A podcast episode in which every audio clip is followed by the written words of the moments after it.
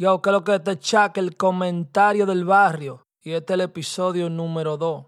¡Ah! Yo, mucha gente me ha preguntado a mí ya, que qué significa churulú. Loco, ¿qué es churulú? Porque yo siempre estoy diciendo, pero yo en verdad no es- Oye, fanáticos que me han dicho, loco, yo tengo años diciendo eso solamente porque yo soy fanático tuyo y la palabra suena bacana, pero en verdad, ¿qué significa churulú? Churulú significa el equivalente a tato. Como sea que tú puedas usar la palabra tato, tú puedes usar la palabra churulú. Churulú, yo, diablo, esa tipa está buenísima. Diablo, esa tipa está churulú. Eh, te dicen algo bacano. Churulú. Loco, dime, ¿cómo te esa pinta? Churulú, está churulú el loco. Como quien dice, está así calado, está todo. Puede usar la palabra churulú igual que tato. Es lo mismo. Lo único que churulú es una palabra en francesa que yo le hice mi propio twist, porque es churulú. ¿Tú me entiendes? Pero churulú para los franceses es adiós. ¿Tú me entiendes? Bye o, o, o nos vemos luego. Pero churulú es el equivalente a tato. So, ¿qué significa churulú? Tato. Lo que pasa es que a mí siempre me ha gustado hacer mi vaina a mi propia manera. So, todo el mundo dice tato y yo digo churulú. Pero para que tú veas la, eh, lo que empezó relajando, ya eso es una religión ya. Ya mi compañía se llama Churulú, Churulú LLC, eh, la mercancía de ropa Churulú, ahora el podcast Churulú. Y por ahí seguimos, ¿tú me entiendes? Innovándonos y expandiéndonos. No solamente grabando rimas y, escribiendo, escribiendo música, ¿tú me entiendes? La música viene de- con muchísimos departamentos. Está en uno, en lo que uno, en cómo uno lo hace y cómo uno lo cubre. Como te dije en el episodio número uno, que a lo primero yo, yo estaba dándole pila de mente, porque yo decía, coño, ahorita van a decir, no, Chaca se quitó, Chaca lo que un podcast ahora. Pero mi hermano, ¿qué me importa a mí lo que la gente piense? ¿Tú me entiendes? ¿Qué me importa a mí? No me importa ni un por ciento. Pero los otros días le estaba ayudando mente y yo dije, loco, dale para adelante, olvídate. Que ven acá, pero yo, yo terminé de hacer el primer episodio los otros días. ¿Y qué pasó? De una vez desde que terminé de grabarlo, yo agarré un beat y empecé a escribir una canción. Lo mismo, es lo mismo. ¿Tú me entiendes? Pero este tipo de contenido me gusta porque me da una oportunidad de expresarme diferente. Eso está demasiado bacano. Anyway, eh, yo estoy escuchando mucha gente reciente en, el, en Instagram que están discutiendo quién fue que empezó, empezó el dembow, quién fue el pionero, que si fue Lápiz, que si fue eh, fulano, que vainita, que chequea la historia. Oye, mi opinión, porque yo lo viví, ¿tú me entiendes? Yo lo viví esto. Yo lo que yo te estoy diciendo no estoy hablando de como fanático ni nada, yo lo viví, yo estaba ahí directo y en vivo. El que, el que empezó el dembow para mí fue DJ Scuff. DJ Scuff empezó a, a- agarrar las vocales de R1, Lápiz, eh, que Fuego al Tabaco, que, que, que ellos fumó yerba. Y empezaron a... Es más, que los mismos artistas que salieron ahí en ese remix, en esos en esos remix que hacía DJ Scuff, no estaban ni de acuerdo con eso, porque ellos los que eran raperos netos. Y en verdad, honestamente, yo no sé por qué se iban peleando por eso. Empezaron una un vaina. Lo, que, lo, lo único que tienen que decir es la verdad. Dejen de estar reclamando vainas que en verdad no le pertenecen a ustedes.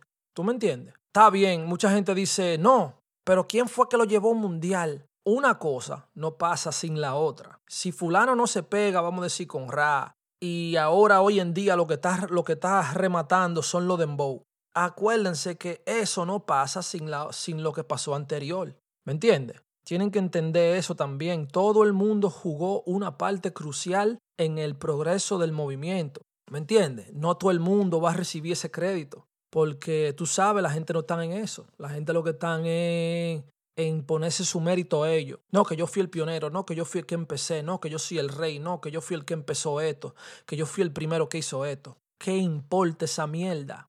Hágalo bien, porque tú puedes ser primero, pero si tú eres el, primer, el primero y lo que tú tiraste primero fue una mierda, eso para siempre va a ser una mierda. Eso es como que si tú le tiras una foto a un mojón, esa foto para siempre va a tener una foto de un mojón. ¿Entiendes? Eso no va a cambiar.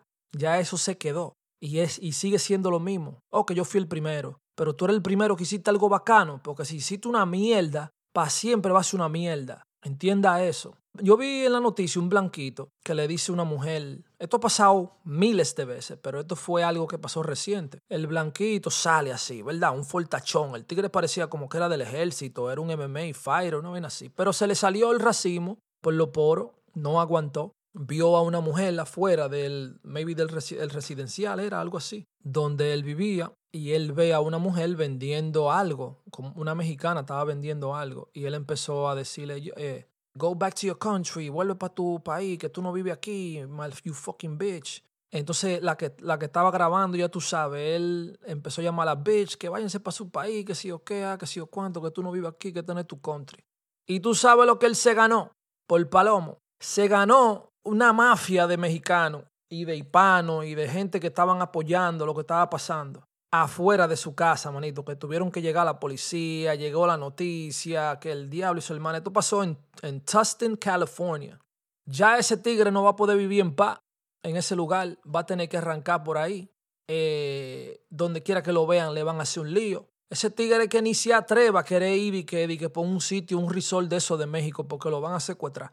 Mi hermano, la pregunta mía es, bro, pero tú eres tan racista a tal punto que, bro, es increíble, manito, porque hay un tro de racita oculto, claro, yo estoy claro. Y es mejor que salgan a la luz. En verdad es más saludable para el aroma. Pero la neta es que, mi hermano, todo lo que tú hagas se va a ir viral. Todo lo que tú hagas, manito. Si, si alguien te grabó o, al, o una cámara de esa de pegar de su edificio o algo, o a te mata, porque yo hay eh, eh, cámara te mata, te captó, te fuiste viral, manito. Entonces, hay gente que como que no se aguanta esa emoción que tienen, eh, ese odio que tienen hacia la gente. ¿Tú me entiendes? Y hacen estupideces así, de esa manera. Y ahora tú vas a tener que enterrarte debajo de la tierra para que no vayan uno mexicano de eso y te, y te degollen. Pero anyway, te ganaste un huevo de avetruz.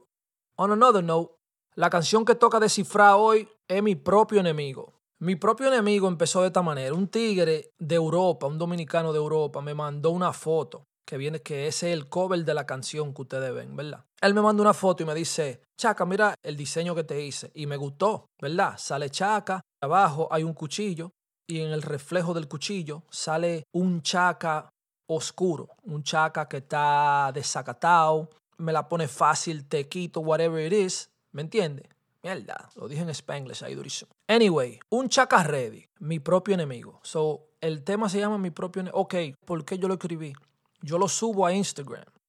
Y todo el mundo dice, loco, ¿y cuándo esa canción va a salir? Ya, ese ese cover está psicópata, uh, que sí o qué. Mi hermano, yo no tenía esa canción. Eso no era una canción, eso era una foto y ya, una simple foto. Pero tanta gente empezaron a preguntarme por la canción que ni siquiera la habían escuchado ni nada. Y yo dije, yo voy a tener que hacer esto una canción obligado. So, shout out Mike Massive, que fue el productor de esa canción. Él me manda par de beats y, y por casualidad eso iba exactamente con el cover. Todavía no tengo yo lírica ni nada. Y ahí empecé a escribir con el uh, mi propio enemigo, el diablito y el angelito que uno tiene, el enemigo que tú no, tú no te puedes deshacer de él porque está dentro de ti. Y todo el mundo tiene, todo el mundo tiene esa versión, ¿tú me entiendes? El ser humano. Lo que pasa es que hay otros que la controlan más que otros, hay otros que son un poco más conscientes de sus emociones, hay otros que no la aguantan, hay otros que explotan, hay otros que no cogen esa. Hay diferentes, ¿tú me entiendes? Diferentes niveles, pero todo el mundo tiene su propio enemigo. Shout a José Reyes, la melaza, mío, panita mío heavy de hace par de años. No hablamos mucho, pero somos panas heavy. El psicópata tenía un altita, no me acuerdo el nombre del bien, pero él quería, él le gustó el tema tanto que él quería meter a su altita en el tercer verso. él me estaba diciendo yo, quiere mover el tercer verso tuyo, ponemos al altita mío y le hacemos un video de ping, una vaina, tú me entiendes, bacano. Y me gustó la idea, Estábamos ya planeando cómo lo íbamos a hacer, pero tú sabes, por una cosa u otra no sucedió. Pero mi propio enemigo, así fue que pasó, mi propio enemigo, fue por ustedes los fanáticos que salió ese tema, porque en verdad eso era un cover y ya. Pero me tripió pila. Yo sé que yo empiezo en la mañana, me encuentro con la persona que más odio, más talento como el cáncer, dañina como el microbio, aunque obvio, prefiero ignorarlo, se parece a mí, como que fui gemelo y mi hermano no conocí. Yo trato de dejar el crimen, pero algo me controla. ¿Cómo respiro por dos cuando la vida es una sola? shit is too ill, bro. Mi propio enemigo, go check it out on iTunes, man. Go check it out everywhere, matter of fact. En todos lados. En todos lados. Dale para allá. Mi propio enemigo. Enero 6 de mixtape. El mejor mixtape que ha salido latinoamericano. And I put my whole fucking bag on that. You heard? el mejor mixtape. No ha salido un mixtape mejor que Enero 6. Shout out Max, you know what I'm saying? My brother, CNS, we the best. you know, inside joke. Y'all wouldn't know, y'all wouldn't know. Fuck out of here. Y una vaina que a mí me quilla, loco, aparte de Tokio, una vaina que a mí me prende, es la gente que jode con mi fucking energía. Yo odio eso. Que no tienen su energía bien, no tienen su, su, su cabeza bien y vienen a tu vida y quieren como joderte la tuya. Yo odio ese tipo de personas. Wow. Yo la persona que no sabe que su energía le está estorbando la del otro por su forma de ser. Oye, si tú eres negativo, mantente lejos de mí, bro, like lejos. No me importa quién tú seas, podemos ser familia. No importa, si tu energía no está bien, mantente por allá. For real, for real, bro. Like, siempre quieren amalgar a uno con, con el amalgue de ellos. Mi hermano, porque si usted está todo bolero y bachateado, quédese usted bolero y bachateado. Usted no tiene que venir a, a, estorbarle los sentimientos de otro. Hijo de perr. Anyway, that's that. Pero, what else? What else I got for you? Yo, ustedes nunca han tenido. A mí me ha pasado esto. ¿Cómo tú eres una persona, verdad? Yo soy chaca, yo soy quien yo soy. Y hay un tigre que tiene más dinero que tú, anda en un, anda en un carro deportivo, anda con la camisa, tú sabes la camisa que parece una bandera cuando le da la brisa, con la gafa, con la vaina, bubú y tú eres tú. Pero esa persona, de una manera u otra, como quiera, anda sofocado contigo. Tranquilo, bacanería, tú sabes yo, normal. Nada fuera del ordinario. Uno tigre con más bacanería que yo, a nivel de material, porque a nivel espiritual y como yo me siento y quien yo soy, usted no es más bacano que yo. Usted no es más bacano que yo. Y cuando viene por eso es. ¿Tú me entiendes? Que se, que se sienten así cuando, cuando yo estoy alrededor de ellos. Porque no es que pasa, pasa con todo el mundo, porque no todo el mundo es palomo. Pero hay unos palomos que se tiran peo alto, pero como quiera andan sofocados con uno. Parece que el aura de uno, el, la energía, la bacanería, tú me entiendes, como la gente trata a uno, como la gente respeta a uno, como a uno le hacen el saludo porque uno se merece ese tipo de respeto, porque uno comparte ese respeto para atrás. Y hay tigres como que no aguantan esos flow y empiezan a actuar funny contigo. Y digo yo, pero, compay, pero usted es el que está así calado. ¿Y por qué usted mira para este lado y quiere eso? Bueno, pero es que uno viene con una luz interna también que eso, chacho, es, con eso sí es verdad que hay que nacer. Con el talento no, no, no hay que nacer, pero con eso sí. Esa luz que tú tienes así por dentro, así que le molesta hasta el que más brillo tiene, le molesta hasta el sol, oíste, para que esté claro, con eso hay que nacer. No bulla, pero eso me ha pasado, loco, de la yo, pero ¿qué es lo que tú dices, manito?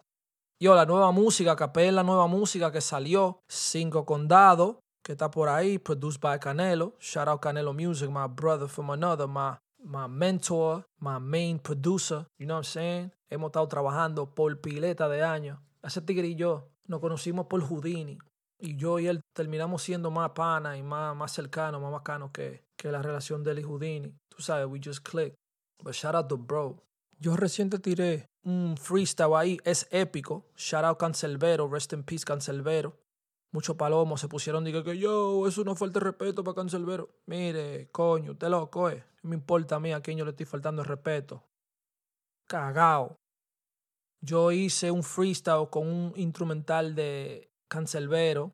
Es épico. Y habían dos o tres super fanáticos por ahí que se ofendieron, pero por mí usted se puede tirar por el puente más alto. Yo, de loco, eh. Anyway, vayan y chequen eso, es épico. Está en mi YouTube. Suscríbanse a mi canal de YouTube, denle like, comenten y compartan, como dice el Napo. Comparta, comparta, compa comparta. ¿Sabe una vena que ahí me quilla, loco? Estos tigres que viven llamando altita o a gente famosa que en verdad ni lo conocen y lo llaman por su nombre de gobierno. ¿De qué? ¿De que fulano? ¿Qué lo que es fulano? Bro, y esa lambonería, manito. Es una lambonería grande, ¿oyeron? Ese fulano se llama tal y tal. Usted no lo conoce. Está llamando de que gente de que de gobierno, de que con, con, su nombre de gobierno, como que usted lo conoce. Mi hermano, ese tío se llamaba Bonnie.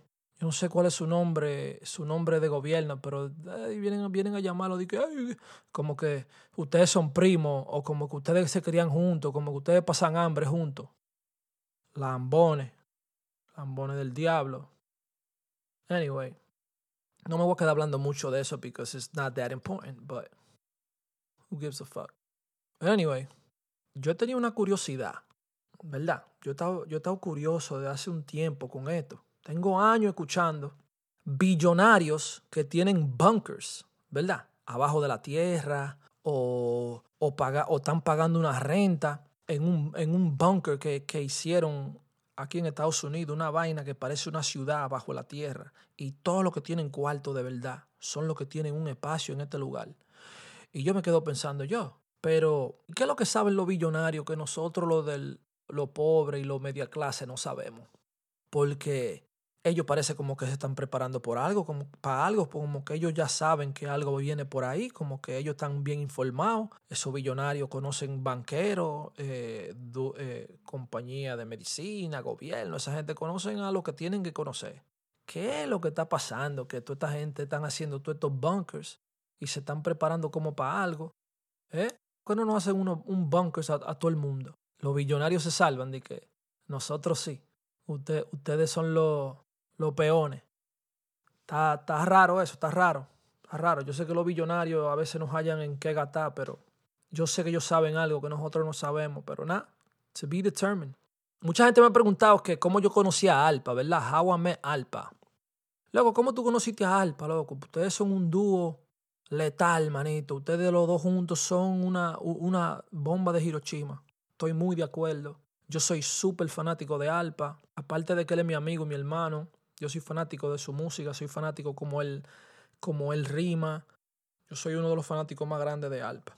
A Alpa yo lo conocí en el Bronx, en la 1, el que sabe, en la 174 y Grand. No, yo fui para un party ahí de casa, en, en los 2000 bajitos. Todavía se estaba yendo a party de casa. La nueva generación no sabe lo que es eso. Pero ellos habían unos party de casa durísimos en esos tiempos yo no iba a discoteca ni nada de eso, yo estaba muy chamaquito, pero ya yo estaba en la calle. ¿Tú me entiendes? 15, 16 años.